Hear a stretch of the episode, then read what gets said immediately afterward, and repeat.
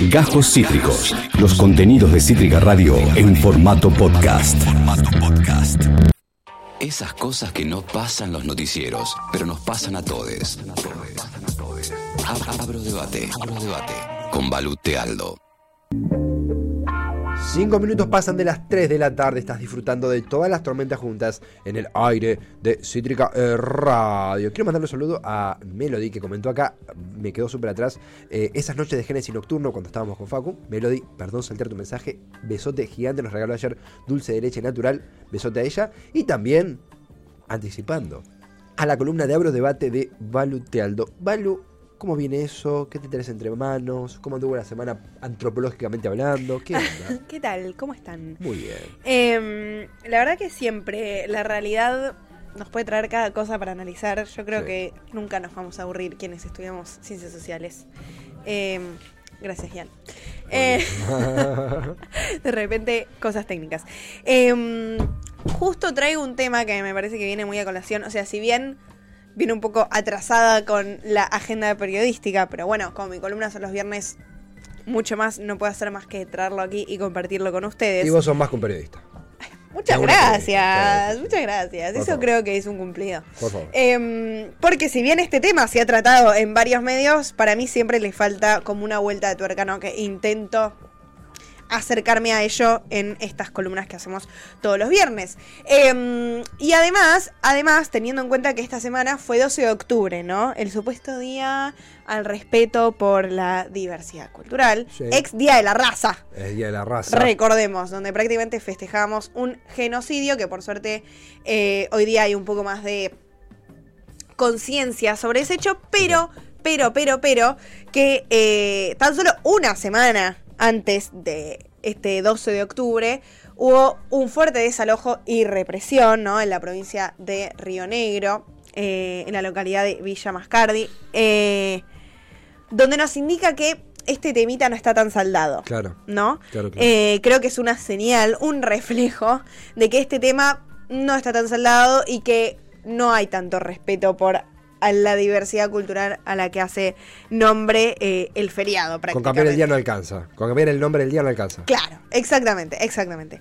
Hacen falta un poco más de cosas. Eh, y este desalojo y esta represión se dio este, a la comunidad, digamos, fueron desalojados eh, siete mujeres, todas mujeres de la comunidad mapuche Lof Lanken Winkul Mapu, espero haberlo pronunciado correctamente, eh, como había dicho anteriormente, en la provincia de Río Negro, donde participaron fuerzas como la Gendarmería Nacional, la Policía Federal y Prefectura, entre otros, o sea, un despliegue ¿no? Eh, de, de violencia física del brazo armado del Estado Sí. prácticamente, Sí, sí, sí. eh, que no faltó nadie, ¿no? Ningún componente.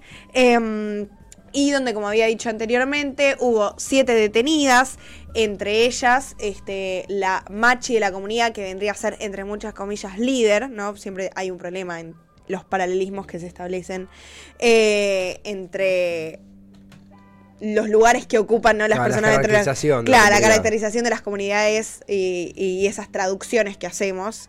eh, pero bueno, le podríamos decir que era la líder. Se encuentra entre las personas detenidas. eh, y además, varias de esas mujeres, una de ellas estaba embarazada, otras de ellas fueron separadas de sus hijos. eh, realmente, y mucha violencia. Un horror, un horror. Y no solo eso, sino que también fue impulsada, y se sabe abiertamente esto, ¿no? Digo, todo lo que digo acá puede ser chequeado y comprobado, quiero que eso quede clarísimo. Em, digo, esta, este desalojo también fue impulsado por Consenso Bariloche, que es un grupo empresarial que se encuentra en el sur, que está compuesto, entre otras cosas, este, por hoteleros y eh, un sector turístico que claramente tienen apoyo político provincial y nacional, que todo el tiempo van en contra ¿no? de las eh, comunidades indígenas que se encuentran en el sur, porque básicamente molestan, podríamos decir así, en sus negocios, ¿no? El, el lobby inmobiliario, el, el peso que tiene el lobby inmobiliario es más grande que so- de, de lo que se lo imaginan. Tengan la visión que tengan sobre comunidades autóctonas y demás.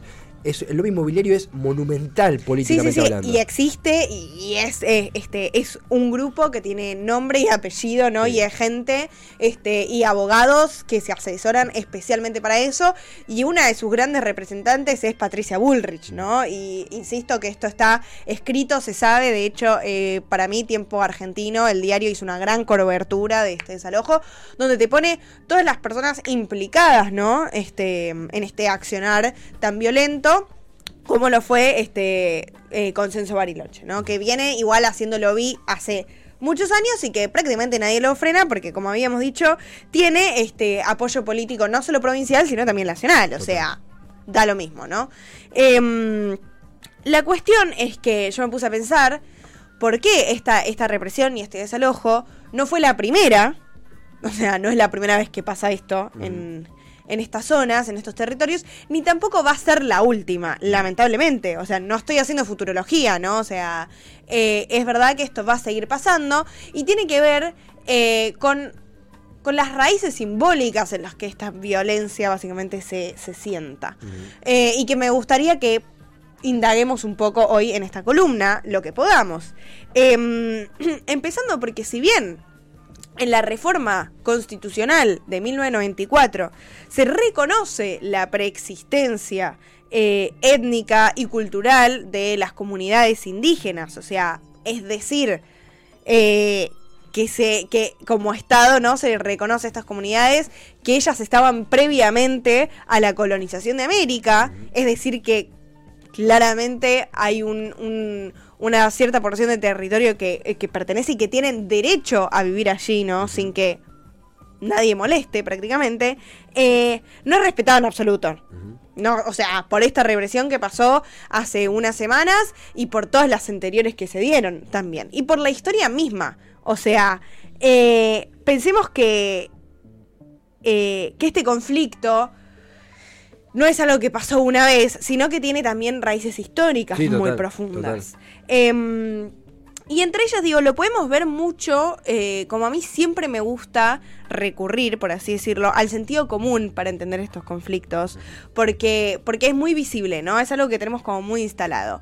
Y, mm, Todos los años se repite, siempre hay un conflicto en el sur que implica mapuches, todos los años. Y nadie, Todos los años. No decir, che, no hay un patrón acá que pueda hacer que prevengamos o conozcamos más que sucede. Claro, tal cual. Y si vamos como a, a- a estos discursos, ¿no? Que circulan y que nadie parece cuestionar mucho, nos encontramos que todo el tiempo se separan, ¿no? Se justifican como estos accionares. eh, se separan entre eh, mapuches buenos y mapuches malos, ¿no? O entre indígenas, directamente ya este, generalizando, ni siquiera haciendo punto específico con los mapuches, sino entre indígenas buenos y malos. Los buenos son eh, los que básicamente se adecúan a nuestro imaginario, ¿no? De buen indígena. Que son los que hacen sus cositas y sus ritos y esas cosas. que se han amoldado a la sociedad. Claro, sí. ahí en su privacidad, sin que nos molesten a nosotros, ¿no? Claro. Este, a los dueños prácticamente de eh, los dueños ilegales de las tierras del sur. Y los malos son aquellos que no se adecúan a este imaginario, ¿no? Los que protestan, los que cortan las rutas, los que exigen. em, vivir en paz en sus tierras, que se respete su cultura y su identidad. Pero no solo eso, sino que también muchas veces se los cataloga de oportunistas a quienes efectivamente practican, ¿no? Este, su cultura. Ah, no, este se hace el mapuche para Claro. que eh, le den tierras, ¿no? Ah, no, este se viste, se pone una vincha y se viste de mapuche cuando en realidad es un terrorista. Claro, Y sin O mapuche, sea, ¿por qué usa celular? Claro, exactamente. O sea, directamente se los extranjeriza, ¿no? Como si no pertenecieran bajo ningún punto de vista a nuestro este, territorio argentino o como si no se los pudiera considerar como un hermano, ¿no? Em, son enemigos de la patria muchas veces, eh, donde cuando practican ¿no? Eh, sus costumbres en el ámbito privado está todo bien, porque hasta directamente los encajamos en un lugar de, de, de folclore, ¿no? Como esa cosa que quedó en el tiempo, como un registro de cómo era la humanidad antes. Mira qué lindo, donde prácticamente los podríamos colocar en un museo. Claro. O sea, es terrible y durísimo pensar algo así. Ah, pero si los vemos usando un celular, ¿no? Si nos cortan las rutas, si vemos que se reúnen con el gobierno para exigir sus derechos, que está en la Constitución, lo acabo de decir. Ah, no, ahí como que transgreden un límite, un Claro. límite que el- la propia sociedad puso, ¿no? O sea, porque ¿quién dibuja ese límite entre hasta dónde se puede ir y hasta dónde no? Claro. Eh, no es natural. Es social, ¿no? O sea, no vino Dios y dijo, ay, sí, los mapuches llegan hasta acá Y ahí- y los blancos llegan hasta otro lugar. Aceitado por un hostigamiento mediático también, por una Claro. eh, por un desconocimiento, por una eh, esta cosa de eh, en Chile se dio el debate por le- la concepción de un, de un Estado plurinacional y Mm. los eh, las comunidades autóctonas de Chile hablaban de hablamos de un Estado plurinacional en la Constitución que se rechazó cuando todavía tenemos falencias en, en la columna vertebral de nuestra cotidianidad. Eh, es estamos hablando de la tapa cuando en el frasco estamos repletos de Sí, problemas. total. Eh, y todo esto se aceita. Creo que hay, por un lado, una especie de llegada tarde del gobierno nacional a este asunto, que termina como llegando a la situación ya devastada por Sí. todo lo que está ocurriendo. Y está siempre esto del enemigo interno. Total. Tenemos una, una comunidad terrorista mapuche en nuestro país, Bueno. lo cual prende rápido en los medios. Claro, no, se los Lo extranjeriza, ¿no? digo. Sí, sí, sí. Bueno, justamente le es un muy buen ejemplo porque se los extranjeriza como si prácticamente fueran un peligro a la patria, ¿no? Esa patria que no los incluye. Sí. O sea, estamos dibujando constantemente estos límites simbólicos de quién sí y quién no puede entrar ahí. Claro, de claro. quién pertenece y quién no pertenece. Y donde si hacen sus ritos y usan estas plumas, que bueno, todo eso no es prácticamente un dibujo. O sea, termina siendo irreal, ¿no? O sea, son los dibujitos que venían en la Villiquen cuando Claro. nosotros éramos chicos. O sea, y eso no existe en la realidad. Y no solo eso, sino que los terminamos, nuestro imaginario, ¿no? Los termina congelando en el tiempo como si fuera algo estático que no puede cambiar. Y como si este contacto, ¿no? Por así decirlo, intercultural, no cambiara también las relaciones que ellos tienen hacia adentro. Este, nada, son visiones que son muy estáticas, que son este realmente muy racistas, por supuesto, ¿no? Como siempre hablamos, todo lo que no es ni blanco y europeo lo catalogamos como algo malo y extranjero y que no debe pertenecer a donde yo pertenezco. Em, ahora, lo que pasa con todo esto, o una de las maneras, este, qué sé yo, no sé si de arreglarlo, ¿no? Porque no me gusta esa palabra, pero de empezar a reflexionar De sobre abordarlo. esto. Claro, de abordarlo, ahí está. Me gusta tu sinónimo, muchas, Muchas gracias. gracias, muchas Em, es que hay que empezar a reponer justamente estos aspectos claves de nuestra historia, ¿no? De dónde viene todo esto que acabamos de decir, que digo, tanto vos como yo, como creo que la gente que esté escuchando se identifica con lo que dijimos recién, todos escuchamos decirle a Pichetto son terroristas, todos escuchamos decirle a la Nata, la RAM es una organización, ¿no? También eh, de mapuche mafiosos, qué sé yo. Estas invenciones que no salen de un repollo y tienen un origen eh, y que son directamente como imaginarios estereotipados, ¿no? O sea, arraigados plenamente en el sentido común. Eh, entonces hay que empezar como de a poquito a reponer estos aspectos que son bastante importantes. Decir, bueno, ¿de dónde viene esto? ¿Tiene un origen? ¿Se puede cambiar?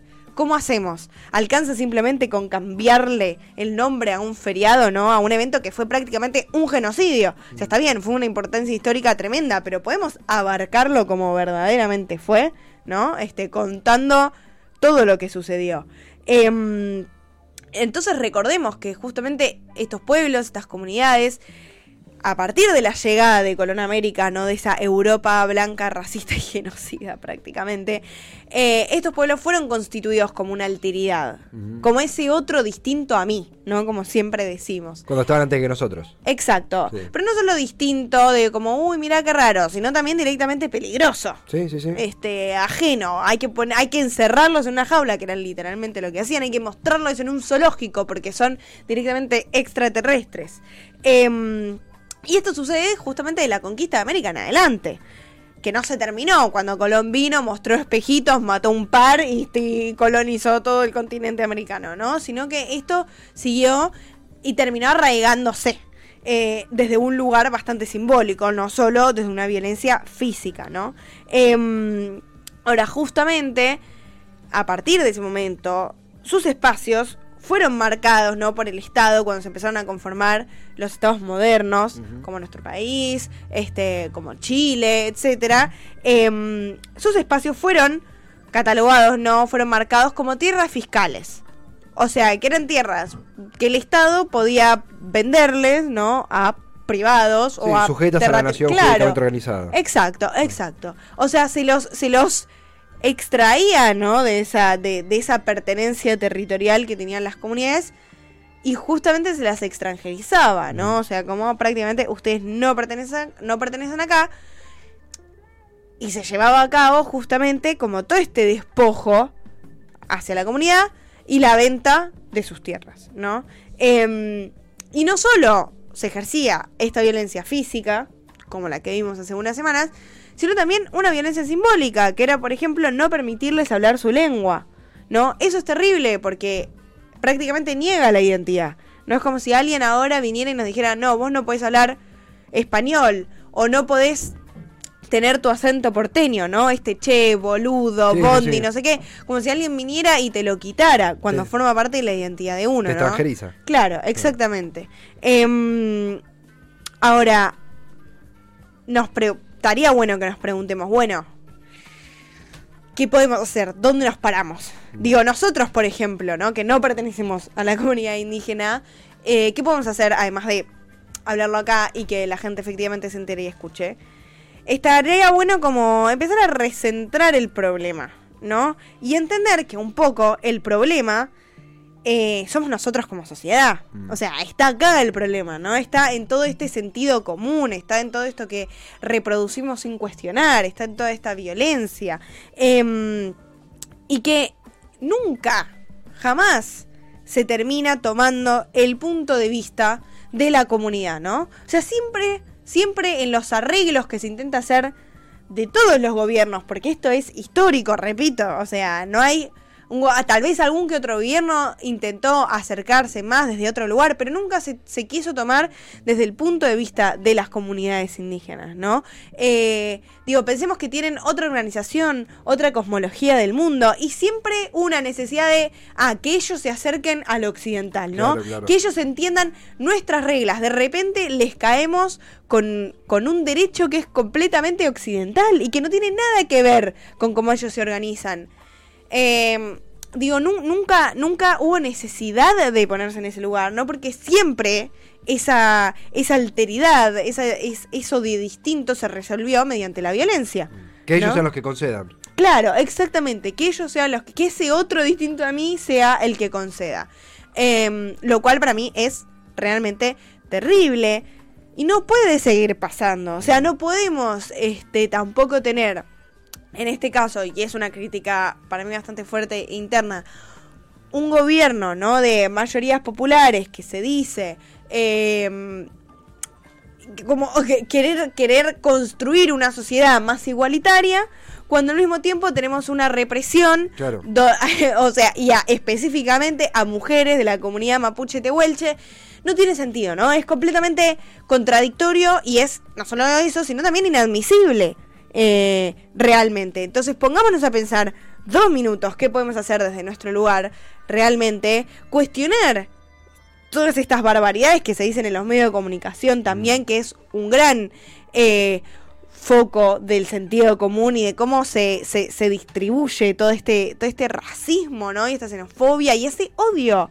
Y ese básicamente chivo expiatorio, ¿no? Porque es culpar a uno porque sí. Sí, sí, sí. Este, y donde, por supuesto que el, confl- que el conflicto es muy complejo, nadie está diciendo que se resuelva con, ay, sentémonos a una mesa y charlemos pacíficamente, porque obviamente no pasa eso, porque también hay que poder entender que como nosotros como sociedad occidental, ¿no? Con un Estado moderno constituido, tenemos problemas internos, ¿no? O sea, digo, lo he visto todas las semanas, te vi vos conduciendo un programa básicamente de política. Sí, sí, sí. Digo, qué complejo que es eh, to- to- to- todas las relaciones, ¿no? Y las disputas de poder que hay.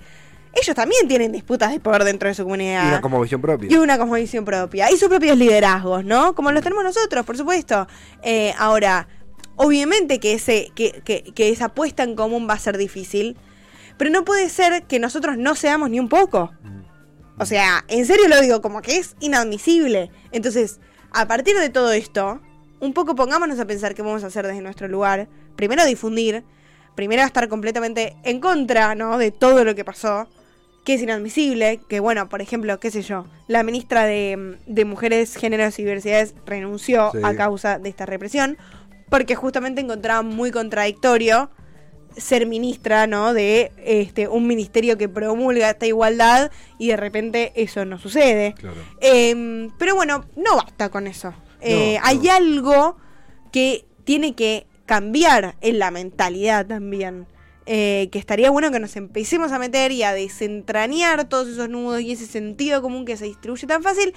Y cuando escuchemos que alguien dice, tipo, no, estos mapuches terroristas, bajar y decir, sí, no sé si están así. Total, no quedarnos con lo que nos da eh, la visión de la nación más del mundo. Claro. eh, que es la visión Pichetto, la versión Bullrich. Eh, digo que, que es importante incorporarla para tener toda la cosmovisión, pero usualmente toda la cosmovisión se, se termina donde termina la editorial de, de Johnny Viale en La Nación Más. Eh, eh, enlazarse con radios comunitarias que están cubriendo el caso, eh, radios comunitarias de la zona también de acá que, que constantemente actualizan y hermanan como muchas cosas que suceden en el sur, represión de todo tipo.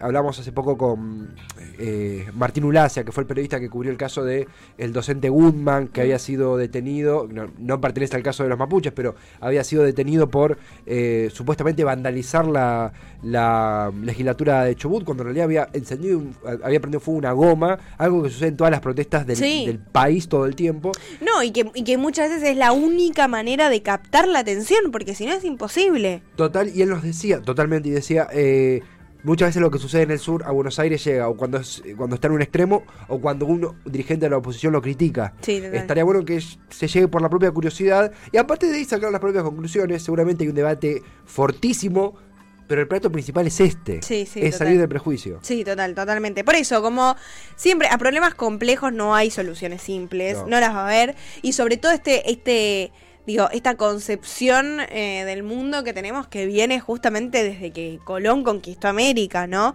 Eh, es muy difícil desentrañar todos estos pensamientos. Yo siempre lo repito porque a veces parece muy frustrante, ¿no? Que uno dice tipo, uy, mira toda la información que puede haber. Este, para poder cambiar la realidad y de repente yo sigo escuchando que Claro, Pichetto claro. dice que son los mapuches son terroristas. Bueno, porque está muy arraigado, como veníamos diciendo. Son raíces que son muy difíciles de despertarse un- de un día para el otro y decir como, ah, listo, igualdad social.